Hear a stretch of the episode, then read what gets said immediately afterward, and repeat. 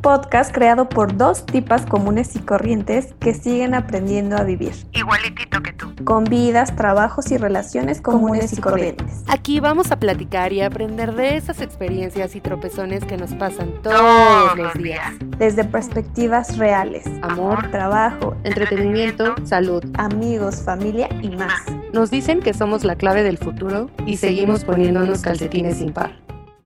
Hola, hola a todos nuestros amigos comunes y corrientes. Esperamos que se encuentren muy bien. Aquí los saluda su amiga La Corriente de este podcast y por ahí está mi amiga La Común. Hola, hola, hola a todos. hola, hola.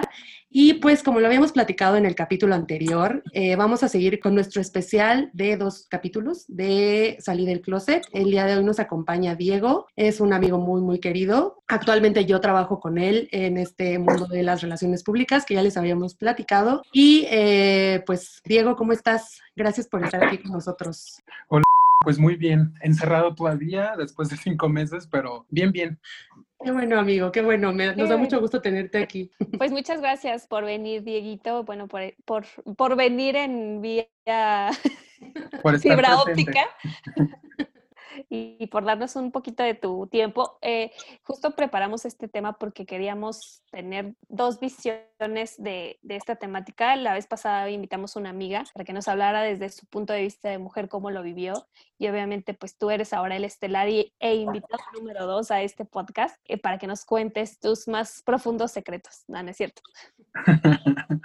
pues sí, ahora sí, está cool que, que se hable a estas alturas sobre la homosexualidad en general, porque al final de cuentas la, la, lesbiana y un gay es completamente distinto, aunque no lo crean. Y bueno, y prácticamente, vamos, cada salida del closet es un mundo, es completamente distinto. Es como como cada cabeza, pero digo, yo por suerte tuve una muy buena salida y muy buena este, recepción sobre cuando se lo dije a mi familia, pero estuvo muy cool. Súper. Pues fíjate que eh, aquí mi amiga La Cordy, que estuvo conmigo, obviamente en la grabación pasada, también nuestra amiga Fer tuvo una muy buena salida, ¿no? Del closet. Creo que no tuvo como ningún tema, ni tu, no, no nos platicó nada de drama, y creo que esa es la, la conclusión que teníamos, que debe de ser esa la forma en la que todos deben de salir como la manera más natural sin que se lo tengan que preguntar o incluso contar a su familia, ¿no? Que en la parte heterosexual pues nunca te pasa eso, ¿no? Así de, ay, ¿te gustan los hombres o te gustan las niñas?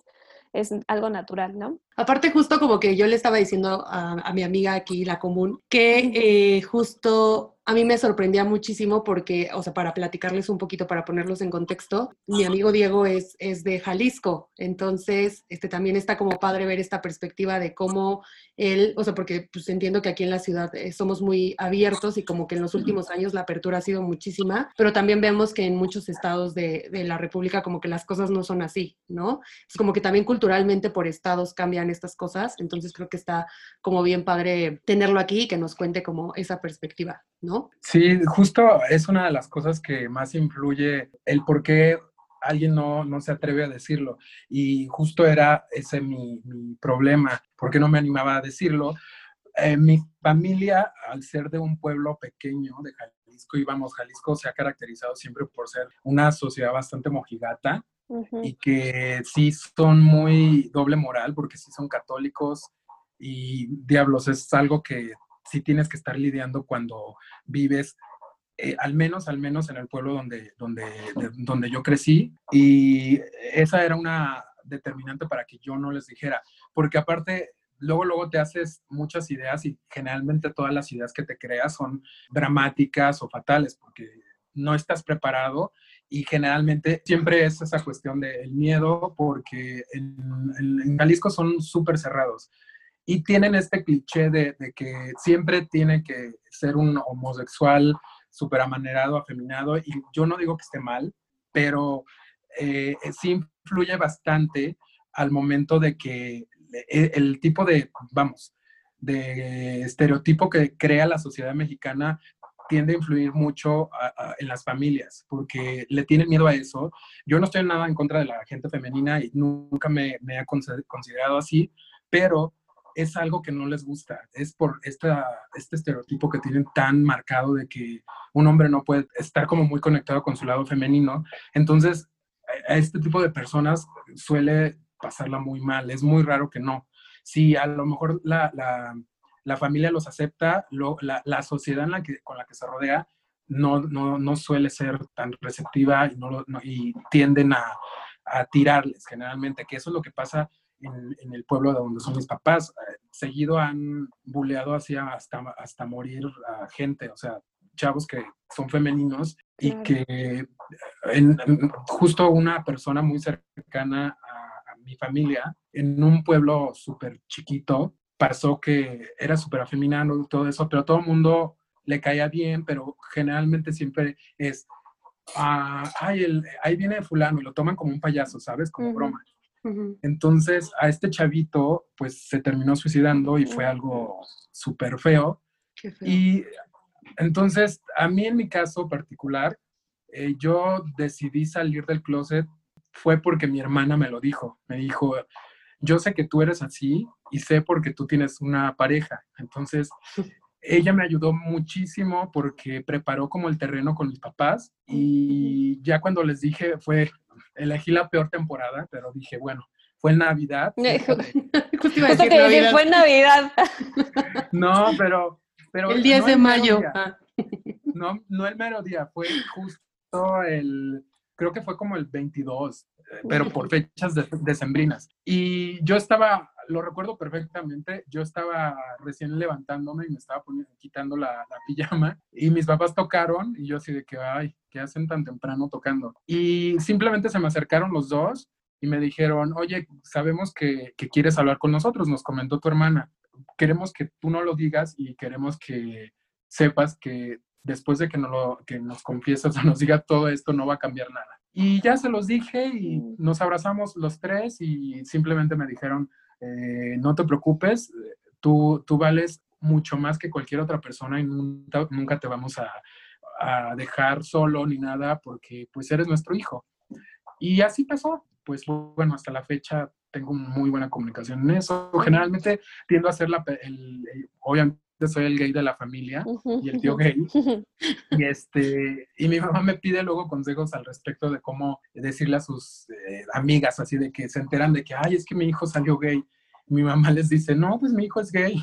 Y, este, y le dice, ay, pero es que mi hijo tengo miedo que se vista o algo así. Y volvemos a eso, es justo esa cuestión de, le tienen miedo a una persona gay femenina cosa que no me debería pasar. Digo, a mí no me causa conflicto, en su momento me llegó a causar conflicto, pero he aprendido que generalmente la gente va, siempre va a querer tener ciertos estereotipos y los claro. tienes que seguir. Y cuando no los sigues, pues te van a pedrear. Claro. Pero bueno, así pasó y, pues hasta la fecha tenemos muy buena comunicación y siempre soy el que da consejos al respecto de sexualidad y de sexo en general en mi familia. Ay, qué padre. Ahora ya está el sexólogo, eres. Ah. Seguro que no, sí. No, de hecho, de hecho gracias a, a, mi salida del closet, mis hermanas me piden consejos y mi mamá tuvo más apertura para hablar con nosotros y con mis sobrinos sobre sexualidad. Entonces, Ay. eso fue, fue un punto muy bueno a, la, a raíz de que salí del closet. Oye, pero justo que, yéndonos un pasito un poquito más atrás, que era algo que yo, nosotras te queríamos preguntar, creo que hay dos momentos, o bueno, nos, mm, yo, yo identifico como dos momentos. La edad, y es lo que yo te quiero preguntar, ¿no? ¿Qué edad tenías cuando saliste del closet? Pero también, ¿a qué edad tú dijiste, no, a mí me gustan los hombres, de plano las niñas no me mueven? Porque siento que son dos momentos distintos. Sí, de hecho son como los más determinantes de, de, de, al momento de descubrir tu sexualidad porque eh, la primera, yo creo que, ay, esto es una cosa muy, muy rara, pero sí va con, bueno, muy rara, no, muy bizarra, porque sí es como, no sé si han llegado a ver ya últimamente un meme de donde está la, la chica de iCarly en una computadora, pero una imagen anterior está este, no sé, la, la, la imagen de, de, la ropa interior en el pasillo de Walmart y luego dice, cuando te, ahí te das cuenta que eres gay. Entonces, no entendí. a mí me pasó. No entendí, amigo. Ahorita les paso el meme. No, okay. la, Proyectalo el, atrás en tu back, por favor. Ahí atrás de RuPaul. El, el, el, el, pasillo de ropa interior de hombre, pues son puros bultos. Entonces, uh -huh. entonces, obviamente te das cuenta y es como la revelación. Pero a mí me pasó algo similar, no con el pasillo de ropa interior de hombre en, los, en Walmart, sino fue con algo similar y súper del mismo estilo, súper súper farandulero, con una revista TV y novelas donde salía el actor de, se llama eh, Fernando Carrillo, y salía... Qué básico, qué común. pero es que es guapísimo. Qué básico. En, su, momento era guapísimo, ahorita ya no. de hecho, todavía me sigue gustando porque es un señor bastante guapo. Pero el señor hizo un, un, este, un calendario así súper este, erótico, encuerado arriba de un caballo y así. Entonces estaba increíble. Ahí fue cuando dije, Dios, creo que me gustan los hombres. Oye, ¿y qué edad tenías? ¿Te acuerdas más o menos? Yo creo que tenía como unos, creo que tendría como 13 años, yo creo. Sí, como 13 años. Y ya cuando me acepté, que dije, porque siempre también entre una etapa y la segunda etapa hay una cuestión de aceptación, porque dices, ah, ok, no sé qué hacer con esto y estás como el duelo de, de cómo, de, de, que si lo vas a hacer a decirle a, tu mamá, de que si te vas a animar a, ver a un hombre. Tienes como mucha incertidumbre sobre lo que va a pasar ya en el momento que te diste cuenta. Ya cuando yo realmente me asumí fue como a los 20 años. Es que sí, todavía después de los 13 tuve fue novias. mucho tiempo. Sí, tuve novias y cuando ya me empecé a aceptar más fue en la universidad como a los 17 que me empezaron a llevar a lugares gay y este, mis amigos eran súper abiertos. También fue algo bastante crucial al momento de tomar la decisión, porque mis amigos eran súper liberales y a ellos sí literal no les importaba nada. Teníamos hasta un lema de que, ay, a nosotros nos da igual seas hombre o mujer o quimera. Entonces, como que... Eh, como que todos los elementos se fueron los correctos para que yo me sintiera confiado en salir del closet, porque influyó mucho en mis amigos y mi familia. Claro, creo que también justo en esta parte, o sea, está súper padre que tú hayas sido como el foco en tu familia, ¿no? Porque creo que igual y muchas veces tuviste que educar a tus papás, o sea, porque también, o sea, me imagino como esta parte cultural, ¿no? De, de un pueblito súper chiquito en donde importan mucho las apariencias y en donde todos se conocen y entonces en donde cualquier cosita se hace un chisme y que tú funciones como un foco de, de conocimiento y, e incluso... De cambio. exacto, de cambio, que creo que es ahí donde justo tiene que como implantarse ese chip de cambio y de decir es que no importa, o sea, incluso que hasta a ti te hacía, te, causaba como un problema como los gays que son afeminados, ¿no? O sea, tú eres gay, no eres afeminado, pero te causaba un problema los gays afeminados, que ya después viene todo un proceso de aceptación y todo, pero como que ahí incluso también está como esta parte cultural que nos sigue afectando mucho el lugar en donde, en donde crecemos y la familia y el círculo del que nos rodeamos. El núcleo familiar. Justo. Sí, no, inclusive ahorita que recuerdo también yo me, yo obviamente me, me informé este, a lo mejor no fueron las fuentes más confiables, pero generalmente es algo que sí te funciona, te, te, te, anima. Digo, sí fue, fui de los que buscó el libro en línea de Mamá, papá, soy gay,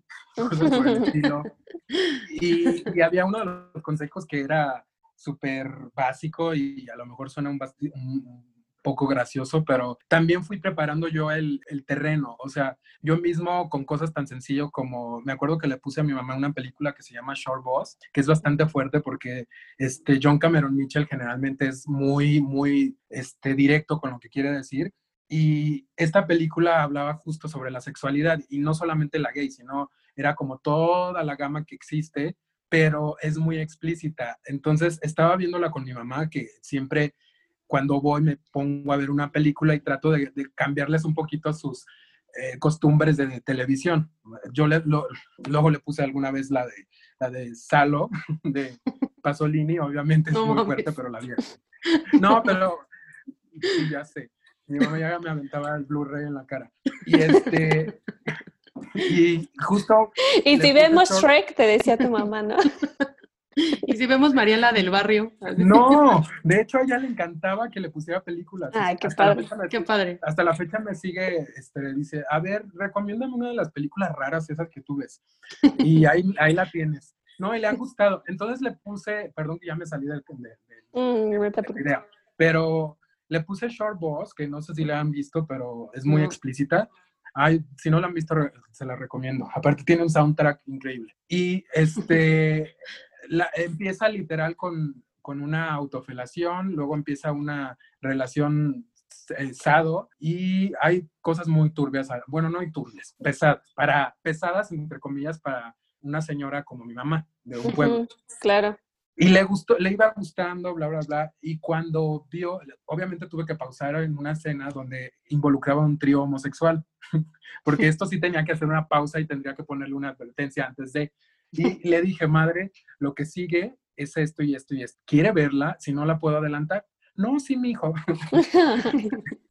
y, la vio, yo lo hice como para ver cómo reaccionaba y se sintió incómoda, obviamente, al ver un trío gay, no como mis amigas cuando he llegado a llevarlas a un bar gay y que ponen películas porno y empieza, ay, ¿qué es eso? ¿Qué está pasando? Pero fue bastante cool y también eh, cuando usaba la computadora de la familia, pues dejaba, no borraba el historial y a veces me metía gay.com. Entonces, si empezaban a escribir con G, se autocompletaba. Entonces, yo ya les dejaba como pistas para que pues se dieran una idea. Y eh, suena muy gracioso, pero créanme que es algo que va preparando a la gente. Y hay que darle mucho mérito a tu, a tu mamá, ¿no? Bueno, a tus papás, no sé, tu papá también, pero ahorita que mencionas a tu mamá, porque, bueno, también cambiar este chip, yo creo que ha de haber sido bien complicado para tu mamá, pero creo que al final el amor por los hijos es, eh, es, lo es todo y es el verdadero cambio. Y justo hablábamos de eso el capítulo pasado, de creo que nosotros ya como nuevas generaciones tenemos una responsabilidad más fuerte de hacérsela fácil a los adolescentes en esos momentos, porque tal vez hay a muchos padres que ahorita todavía pues están renuentes a, a, que sus hijos sean gays o que salgan del closet y se lo complican más sin saber que internamente ellos también están pasando un tema de aceptación, como tú lo dijiste, y que se lo están complicando más eh, en el tema familiar, ¿no? Entonces ahí medallita a tu mamá porque ella como que trató de, de hacerlo de la mejor manera y pues qué padre, la verdad. Claro. Sí, digo, ahorita que mencionas eso, digo, voy a comentarles rápido una anécdota súper chistosa, porque mi mamá, después de que este, eh, tuvimos este momento familiar, cuando yo salgo del closet, estábamos como asando carne y invitaron a compadres y todo eso, y empezaron a contar chistes este, homofóbicos y, todo eso. Mi mamá, este, yo estaba ahí, a mí realmente no me afecta ese tipo de cosas. Yo soy o sea, ese tipo de cosas yo la verdad lo tomo nada más de quien viene, ¿sabes? No es algo que me quiebre la cabeza. Sé que está mal, pero como mencioné, es complicado cambiarles el chip y menos a gente que es ajena, ¿sabes? claro. Y estaban contando esos chistes y mi mamá literal como que volteó a verme y como que pensó, digo, ay, van a hacer sentir súper incómodo a mi hijo y obviamente mi hijo no merece escuchar eso. Literal, estaban riéndose y mi mamá se paró y lo que hizo es, ya dejen de contar eso, no son graciosos y mejor hagamos otra cosa, así. Pero volteándome a Mary, yo, yo, yo todavía volteo y le digo, me, me quedo hasta sorprendido por la reacción y, y fue como una cuestión de dejen de mencionar ese tipo de cosas en frente de mi hijo, aunque no lo hizo notorio, o sea, no lo dijo, simplemente desvió el tema y sentí súper padre. Mm, qué bonito, deberíamos entrevistar a tu mamá. Qué padre, amigo, qué padre. Hasta, hasta cuando hablas se escucha la emoción. Sí, y la alegría. Oye, Diego, y justamente pensando en esta etapa, porque si son dos etapas muy distintas, cuando tú descubres que te gusta el otro género, bueno, te gustan los hombres, a versus cuando ya me acepté, en ese íntero, en ese, no sé cómo llamarlo así, como en, ese, en esa etapa de aceptación, ¿cuál era tu mayor miedo de decir, a ver, si ya sé que me gustan los hombres, pero, pero me da miedo salir por cierta razón. ¿Cuál era tu mayor miedo para salir del closet? Ah, realmente mi mayor miedo era simplemente que mi familia no me aceptara, este, porque como yo ya estaba cobijado por un grupo de amigos bastante este, abierto, eh, yo decía, yo los veía a ellos aparte de amigos como un refugio, ¿sabes? Y dije, pues siempre tratas de, de tener un plan B cuando ya vas a dar el paso y que en este caso fue como mi hermana la que se me adelantó, pues simplemente decía, en caso de que no me acepten, pues estoy estudiando y pues me puedo valer por mí mismo. Entonces, no voy a estar en la calle porque al final de cuentas ya estudié y me dieron todo, todo vamos, lo, básico para poder salir al mundo. Y ya simplemente fue eso. Eh, mi, mi, eh, mis tíos no, no, lo saben y yo también soy bastante precavido al momento de, vamos, inclusive en las mismas redes sociales, este, no acepto a mi familia fuera de, mi familia principal, que mi papá, mis hermanos, porque sé que luego esa gente es bastante, es muy ignorante, la verdad. Y, y, como los conozco, sé que no se van a ir contra mí, porque al final de cuentas yo no vivo, no, no vivo con mis papás, entonces luego tienden a hacer chismes y los que van a pasarlo son mis papás mal, ¿sabes? Bueno, la van a pasar mal mis papás, no yo, porque una de las cosas clave fue que yo me salí de, de Jalisco, o sea, ya ahora vivo yo acá en la Ciudad de México y que fue algo que, que me, me ayudó más porque traté de encontrar el camino que me lo hiciera más leve, ¿sabes? Acá, cuando recién llegué, que ya tengo 10 años en la Ciudad de México, pues era más fácil porque veía parejas gay amarrados de la mano, agarrados de la mano, perdón. amarrados. Entonces, eso me ayudaba a darme más confianza, inclusive también a, a, a no verlo mal, porque yo antes cuando estaba en Guadalajara, pues si tenía un novio, yo decía, no, sí vamos a estar, pero olvídate de que nos agarremos de la mano. Entonces son cosas que vas aprendiendo con el tiempo y de acuerdo a, las personas y a lo que tú elijas, eh, son lo que te van formando como en esta salida del closet, aceptación y todo eso. Es un día a día, la verdad. Es un día a día, así como ya a mí me gusta mucho agarrar a mi novio de la mano, a él no le gusta, este, cero, cero así. y, y, no me da como pena ni nada de, de darme un beso en la calle, ni nada, porque de verdad créanme que es algo complicado porque dentro de la misma comunidad LGBT hay un buen de, de este, ¿cuál sería la palabra? Sí está como descompuesto el sentido, ¿sabes? No hay como tanto apoyo. Entonces, yo creo que tuve todos los elementos correctos, tanto dentro de mi círculo de amigos como mi familia y entre la misma comunidad, que me ayudaron a, que no fuera, vamos, dramática ni dolorosa. Ni Tan difícil. Qué bueno, qué bueno, amigo. De verdad, Fer, que fue nuestra, nuestra invitada del capítulo anterior, y tú, en serio fueron bien suertudos. Y está bien padre que también tengan esta apertura. Y justo en este proceso como que a mí me, me, surgió como la duda de saber, pero qué cosas te sorprendieron más, o sea, incluso estando allá en Jalisco y estando aquí en la Ciudad de México, o sea, que tú digas, esto de verdad no me lo esperaba. De sorprender, eh, la, la aceptación de mi familia, que no lo tomaron de una forma mal, que, que realmente este, inclusive mis hermanos, eh, he visto el apoyo y eso es algo que de verdad ay, se siente bien padre. O sea, creo que es lo mejor que te puede pasar al momento de, salir del closet y confesarle a tu familia que tienes otra orientación sexual. Eso es lo que a mí me sorprendió y fue lo que fue bueno para mí, no fue malo, porque yo esperaba una reacción mala. Sí, claro. Esperaba algo peor. Pues sí, eh, realmente nos encanta. Bueno, a mí me encantan las dos historias y me gusta que personas cercanas a nosotros, eh, tal vez no, no, este, no de las mismas edades, pero sí cercanas a nosotros, no la vivieron difícil. Eso me encanta escucharlo, que, que lo han vivido bien y que lo han apoyado. Seguramente siguen existiendo Haciendo historias pues ahí como medio tristes y dramáticas, como dice Diego, pero esperemos que con el tiempo sean las menos, ¿no? Y que esto se haga un poquito más natural cada día, como dices, un paso a la vez. Y justo elegimos otras dos preguntitas cada quien, eh, mi amiga aquí, la corriente, mi amiga Corri y yo, un poquito más clichés y más como en, tema general, ¿no? De la sociedad. Y yo justo ahorita que platicaste esta anécdota de tu mamá, de cómo eh, pensó que, te había ofendido la parte de, este, de las bromas que estaban haciendo, los chistes que estaban contando, justo a mí me surgió mucho el tema ahorita con toda la parte de la comedia que está siendo un poquito eh, censurada por algún, algunos eh, pues chistes un poco pesados. Me gustaría saber, ¿tú qué opinas respecto a la comedia mexicana y cómo eh, retoman a su comunidad como referente para crear a su contenido? Bueno, contenido nuevo como ahorita se está dando una nueva corriente de, cómicos o de comedia, como la pasada, que era realmente muy dura y creo que irrespetuosa respecto a la comunidad. Sí, la pasada, bueno, yo creo que van a ser dos partes, la presente y la pasada. La pasada, eh, obviamente yo crecí con ese tipo de comedia y volvemos a lo mismo de los estereotipos que se dan este, dado aquí en, la, vamos, en la televisión mexicana, de, que, de ser un gay afeminado este, y que siempre es como una burla, ¿sabes? Obviamente yo crecí y, influyó mucho en, en, este miedo que yo tenía porque generalmente la, la, gente que suele ser femenina es la que la pasa peor. Entonces, ah, y justo ese tipo de cosas son los que luego a las personas no les, no, no, no, no les dan nada de confianza de, de, salir y poder tener esta apertura al momento de hablar de la sexualidad, entonces, bueno, de tu orientación sexual.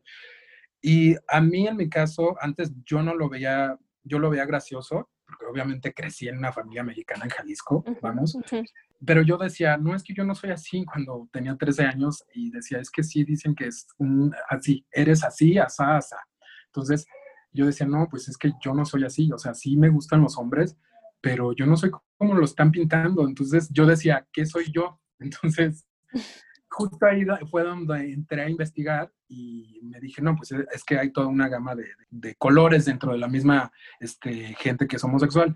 Pero yo lo veo mal porque alimenta el cliché y como lo ven como una burla, esto, esto provoca que la misma gente, los mismos niños, orillen a, vamos, a los gays a, a, esconderse y que aparte inclusive los lleguen a violentar por alimentar este tipo de, de clichés. Uh -huh. Y pues eh, gracias a ese tipo de comedia visto, se han visto miles de casos donde hay violencia y todo ese tipo de cosas. Entonces, sí. eh, o sea, yo yo comparo a lo mejor, digo, espero no decir algo que es incorrecto, pero como a las mujeres cuando les dicen que no te tienes que vestir así asado, que tú provocas algo, ¿sabes? Uh -huh. Entonces, ese tipo de cosas de que, ay, no te vistas así porque, pues, este, te van a atacar o algo, ¿sabes? Entonces, es como no seas femenino porque si no te va a ir mal. Y pues la verdad, yo no tengo, bueno, repito, no, yo no tengo ningún problema con eso. Yo, yo la verdad, se me hace cool que la gente sea muy como ellos y que tengan esta libertad de ser como sean, ¿sabes? Uh -huh.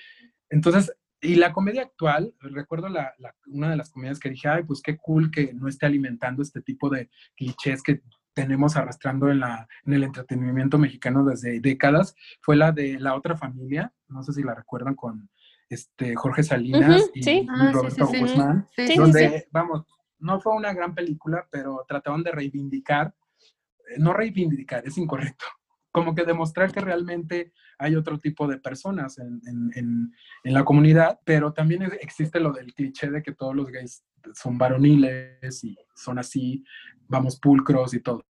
Entonces, yo creo que aquí la cuestión es no alimentar clichés y que realmente nada más sea un discurso donde, pues, la diversidad sexual es eso. No solamente hay negro y blanco y hay muchos colores. Y, pues, me da, se me hace cool lo que hicieron con esta película porque saben que también se metieron en la cuestión de, de, de que lo, las familias homoparentales también existen. Claro. Sí, súper. Sí, sí, sí, y sí la he visto también. Sí, yo también la vi, justo creo que, o sea, igual, o sea, no, no, no creo que sea la gran película, pero está bien como tratar de cambiar este chip, ¿no? E incluso hasta en los productos culturales, que creo que al final siempre tratan de retomar una parte de la sociedad que puede ser cierta, pero la pueden manipular de una forma como negativa o positiva, ¿no? Entonces creo que mientras más abiertos seamos y más contenidos culturales también empecemos a ver súper diversos, que creo que pues ahí viene distintos. toda la... Y distintos, ¿no? O sea, no sé, como Exacto. estas series como Sense8 que te muestran un buen de, de, parejas diferentes y de cosas diferentes que le pueden gustar a las personas y pues al final así, así debe de ser. Todavía hay mucho que trabajar en esta cuestión de entretenimiento y la representación de la comunidad LGBT dentro de toda la meca. Uh -huh. Entonces, yo eso lo vi bastante bien. No me sí. gustó la película, pero me gusta que sepan que también hay una diversidad de familias, que inclusive pueden ser dos papás y dos mamás y eso está claro, cool. Este, claro. Ahora ya nada más falta cultivar un poquito más a la sociedad mexicana de que pues hay una gran variedad de personas que son completamente distintas dentro de la diversidad, diversidad sexual y que no estigmaticen lo que sea una persona femenina. Entonces, claro. No, y, y eso fue un punto bueno de esa película. Y justamente creo que la, que la comedia mexicana, o sea, también tiene que, que, haber como un cambio de chip, ¿no? Porque siempre la basan en estereotipos para todo, o sea, para los gays, para las mujeres, pero bueno, justo este, para, como para seguir con, con estas preguntas, o sea, mi pregunta va más a esta parte de aquí en la Ciudad de México los bares como gays son muy, muy conocidos, me imagino que en otras partes de, del país también lo son, pero justo como que hubo un boom en los últimos años aquí, como en los bares estos gays de la zona rosa, por ejemplo, ¿no? Y que justamente los gays empezaron como a esta parte de son nuestros lugares en donde nosotros venimos y somos libres y nos sentimos pues con la comunidad, ¿no? Y de repente estos lugares empezaron a tener como más, eh, se, se, volvieron como de moda para también heterosexuales que empezaron a, a tomarlos como sus lugares de recreación, ¿no? Por así decirlo. No sé tú qué opines sobre esto o si estás de acuerdo en que los heterosexuales comiencen como a tomar también los lugares que a los homosexuales les ha costado trabajo tomar para ellos mismos.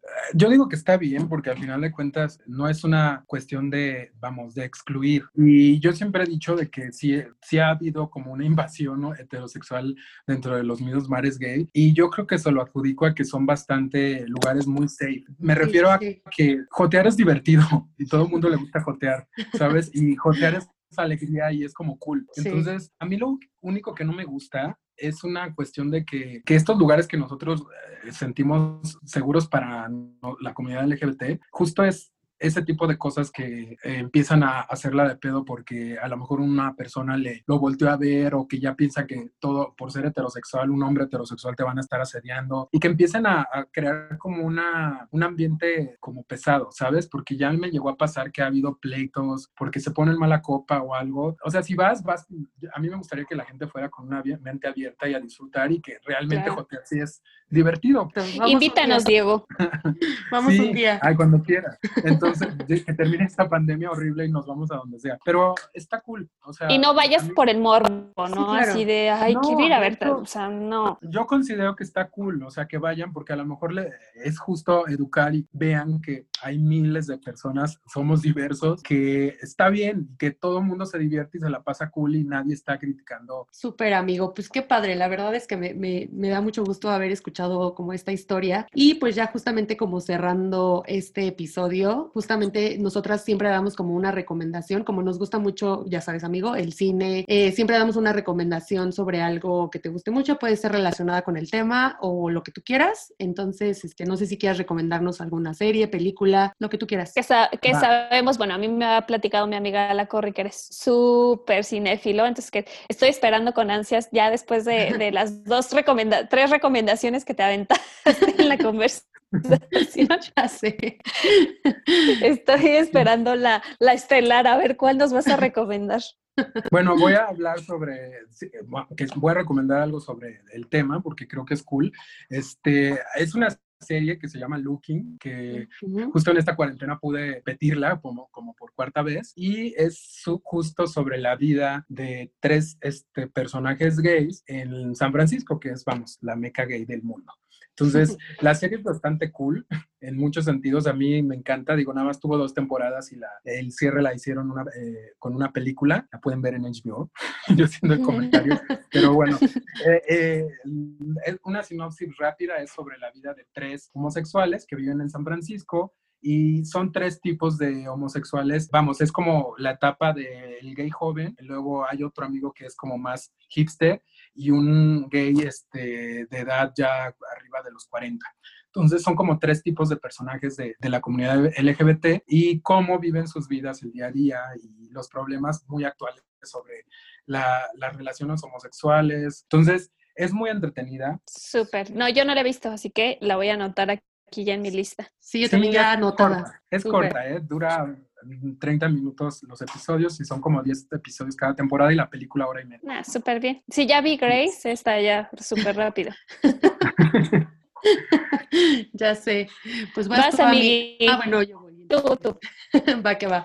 Pues justamente yo voy a recomendar una película que me recomendó aquí mi amigo, mi amigo Diego, que la fuera a ver al cine. Este, es una película que me gustó mucho, mucho, mucho. Yo no, yo la verdad no era tan fan de Almodóvar y últimamente he estado viendo películas de él y eh, pues la película que voy a recomendar es Dolor y Gloria. Es la última película de Almodóvar, la lanzó el año pasado y actúa Antonio Banderas y Penélope Cruz, que son como sus sus musas. y este, la verdad la película es muy padre porque es esta, es esta parte de eh, un director de cine que ya está como en el ocaso de su carrera, que ya no, que está teniendo problemas para tener creatividad, que tiene como achaques, este, enfermedades y achaques que le están afectando como en muchos niveles en su vida. Entonces esto hace que empiece a tener como estos recuerdos de su, de su niñez, de su adolescencia, o sea, como estos recuerdos de cuando empezó a despertar en él como esta parte sexual, pero de una forma muy bonita. O sea, siento que es o sea, muchos dicen que es como una, como la vida de Almodóvar, que él mismo se reflejó en el, en el papel principal, pero la verdad es una película que vale mucho la pena, es muy bonita, a mí me hizo llorar, entonces espero que la disfruten. También la voy a anotar porque tampoco la he visto. Sí, es muy padre, amiga, te va a gustar. y pues ya para el cierre vas tú, amiga. Pues yo les voy a recomendar dos cositas. Una que encontré hoy, que leí súper rápido, pero esa la voy a decir al cierre. Y la película que yo les quiero recomendar este, es la de Mi vida en rosa. No sé si tú ya la viste, Diego. Sí, claro. Esta película yo la, sí, seguramente sí la vi. Yo se las quiero recomendar porque para mí fue la primer película que vi, yo creo que tenía como ocho años, que hablaba sobre el tema, ¿no? Y es como tipo comedia rara, pero eh, fue como la primera película con la que yo tuve contacto eh, y que hablaba sobre el tema y describía la vida del niño y cómo le costó trabajo todo esto que ya nos contó Dieguito, ¿no? Es una historia de cómo eh, él al final pasó por tantas cosas para ser aceptado y eh, yo se las recomiendo más bien por lo que marcó en mi vida, que fue la primera película que yo vi eh, chiquita sobre el tema y que me gustó. Es una película franco-belga, británica, no sé, y tiene como varias, este, varias corrientes, varias producciones, pero véanla, este, es creo ya muy viejita, no sé, de los 90 y está muy padre, véanla. Y la otra recomendación es un texto que leí en un blog, bueno, lo publicó un amigo en, en, Facebook y ya me metí al blog y todo, que se llama pero sigo siendo el gay.com.mx y el posteo, bueno, el artículo se llama Cuando el puto de la rola de Molotov eres tú. Entonces, este chavo habla sobre todo esto que nos platicó también Diego, de, de, lo difícil que fue para él la aceptación y bla, bla, bla, pero haciéndolo un poco con analogías de las bandas mexicanas que a él tanto le gustaban y del rock en español que a él siempre le gustó, ¿no? Incluso el primer párrafo que dices, a mí nunca me, que es un cliché también, que creo que él también cayó en un cliché, pero dice, a mí nunca me gustó Jeans, ni me gustó este, Lindsay, ni todas esas esas canciones noventeras. A mí me gustaban las bandas de rock y siempre me refugié en ellas, ¿no? Incluso habla una parte del suicidio y dice, me sentí muy identificado con estas canciones y eran quienes me, me ayudaban como a salir adelante y aceptarme hasta que llegó la canción de Puto de Molotov, ¿no? Ahí volví a recaer porque era cuestión de que llegaba a las fiestas y pues me señalaban y que y volví a luchar contra eso, ¿no? Entonces me gusta mucho la forma en la que lo redacta y cómo redacta su historia. Al final fue triste y feliz porque te deja una buena, una buena lección, pero eh, léanlo y ya, ustedes nos dirán, nos contarán a ver qué es lo que sintieron. A mí me gustó mucho. Y pues con estas recomendaciones nos despedimos. Este, gracias Diego por acompañarnos en este, en este episodio. Nos gustó muchísimo tenerte aquí y platicar contigo. Y pues ya saben que pueden seguirnos en nuestras redes sociales, en Facebook como Comunes y Corrientes y en Twitter e Instagram como podcast-6C porque el nombre ya es demasiado común y corriente, ¿no? Entonces, y este, ¿qué nos falta, amiga? Y pues nos pueden escuchar en Spotify y en Apple Podcast podcast, ahí nos pueden escuchar. Este, es que yo escucho por Spotify, entonces ya sé, yo también. Y pues muchas gracias, Dieguito. Ya luego invitaremos a tu mamá para que nos platique su historia. El otro lado de la buena. Ya sé, súper cool. Pero bueno, pues ya, nos vemos. Muchas gracias a quienes nos escucharon y nos escuchamos en el siguiente. Bye. Bye.